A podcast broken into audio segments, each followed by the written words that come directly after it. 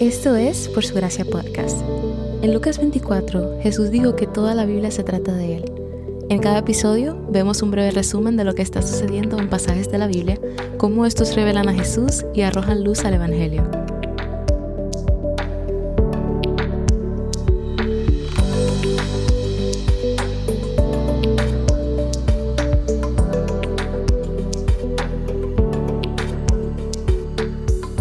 Hasta ahora solo hemos leído las palabras de Dios y nadie más ha dicho algo. Pero mañana habrá un cambio en la narrativa y escucharemos sobre Moisés y los levitas. La segunda parte mayor de Levítico inicia en los capítulos de hoy. Noten que el lenguaje a partir de aquí cambia. Desde el capítulo 1 al 6, cada sección iniciaba con la frase cuando alguien o si alguien, dirigiéndose a todos en el pueblo, pero ahora el Señor se dirige a los levitas en específico. Si estudias el libro de Éxodo conmigo, sabes que los levitas son los descendientes de Leví, uno de los hijos de Jacob. Y el Señor los asignó como la tribu de sacerdotes, que se encargará de ser mediadores entre Dios y el pueblo en el tabernáculo. Muchas de las cosas que leemos hoy parecen repeticiones de los capítulos anteriores, y eso se debe a que primero el Señor habló sobre las ofrendas que el pueblo en general debía ofrecer y cómo debían hacerlo. Esta vez el Señor da las instrucciones a los sacerdotes sobre cómo ellos deben manejar y ofrecer esos mismos sacrificios. Algo que puede ser provechoso para ti es tener una ilustración a la mano del tabernáculo con su interior y muebles cada vez que me escuchas mencionar elementos y materiales de esta estructura. Ahora es un buen momento para pausar el episodio y hacer una búsqueda rápida en Internet. Aquí estaré esperando. Ya que regresaste, continuemos.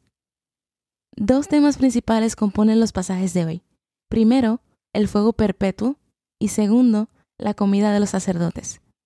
Aún sin haberse inaugurado el servicio en el tabernáculo, el Señor inicia hoy diciendo que el fuego en el altar, a la entrada del tabernáculo, nunca debe apagarse.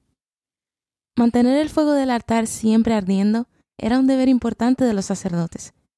Tenían que colocar leña en el fuego del altar durante la noche y durante el día las ofrendas de holocausto mantenían el fuego encendido. En los próximos capítulos el Señor encenderá milagrosamente el primer sacrificio colocado en ese altar.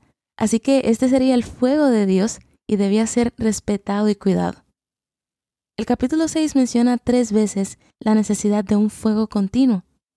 Y como el propósito del holocausto era entrega total al Señor, Dios también les estaba enseñando con esto a los sacerdotes que tanto ellos como los israelitas debían tener una postura de continua dependencia, entrega y adoración a Él, que es una postura que todo creyente debe tener. También, para que el fuego ardiera continuamente, los sacerdotes tendrían que hacer sus deberes con diligencia y dedicación. Si no lo hacían, la adoración a Dios se vería afectada. Por lo tanto, la necesidad de mantener un fuego continuamente encendido era una manera clara de comunicar que debían mantenerse fieles para interceder en favor de Israel ante el Señor. De igual manera, nosotros como sacerdotes debemos mantenernos fieles en el servicio al Señor. El humo es un símbolo de la presencia de Dios en el Antiguo Testamento, y el humo constante del fuego en el tabernáculo era un recordatorio de la presencia de Dios entre el pueblo.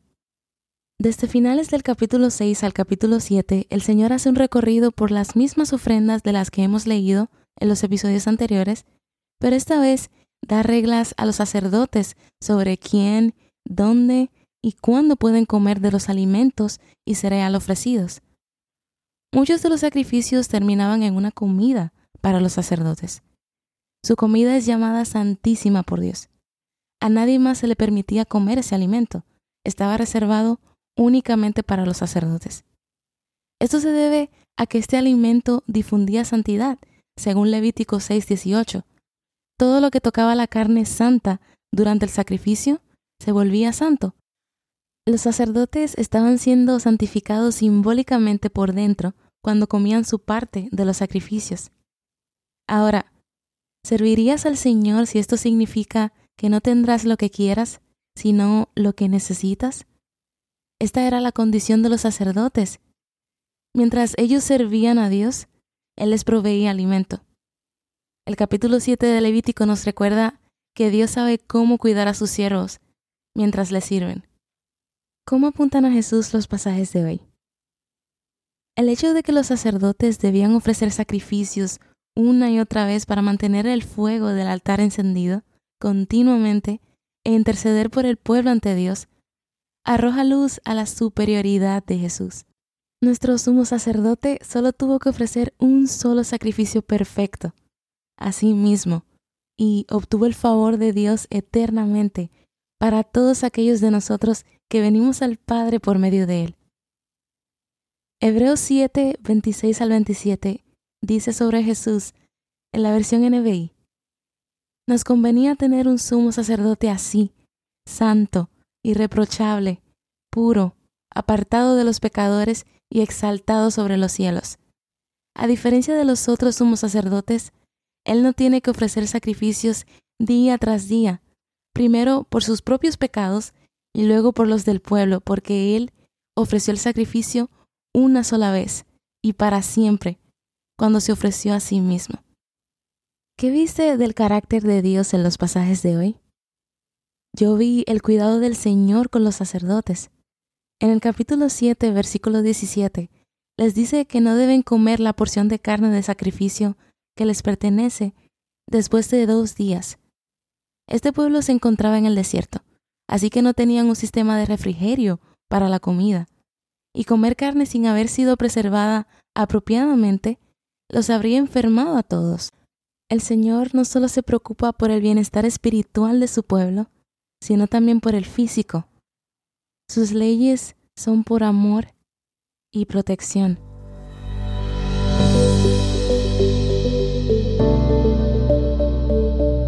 Gracias por escuchar Por Su Gracia Podcast. Por Su Gracia es un ministerio dedicado a estudiar la Biblia con el objetivo de descubrir el glorioso Evangelio de Cristo en todas las Escrituras. Para más recursos, sigue la cuenta por su gracia estudios en Instagram.